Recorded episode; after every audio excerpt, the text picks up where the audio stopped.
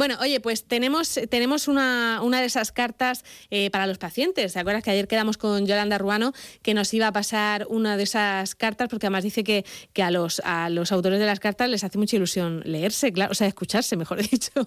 Es, a, estas horas ya, a estas horas ya se me van las palabras. ¿eh?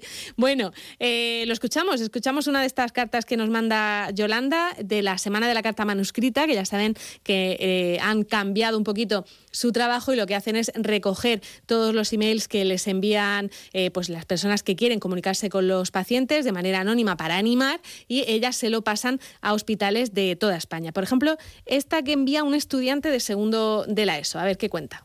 Soy Ariana de segundo de la ESO del IES Ramón Arcasmega. En estos momentos estamos viviendo una situación muy complicada y todo el segundo de la ESO quiere dar ánimos y fuerzas.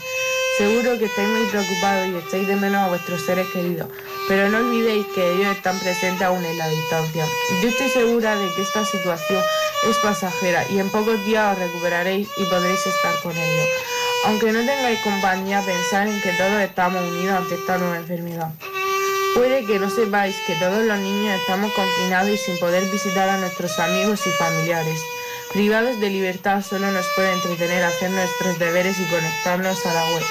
Hoy con esta carta quiero aportar mi granito de arena y poder aliviar a todas aquellas personas que lo puedan necesitar. A pesar de todo esto, lo bueno es que este nuevo virus nos va a enseñar a lavarnos bien las manos y sobre todo a ser solidarios con quienes lo necesitan. Pero lo más importante es que durante estos días sepáis que todo va a salir bien. Además, todos los sanitarios y fuerzas mayores están haciendo todo lo posible para parar este virus y recordar que este virus lo paramos unidos. Muchos besos y abrazos de Ariadna.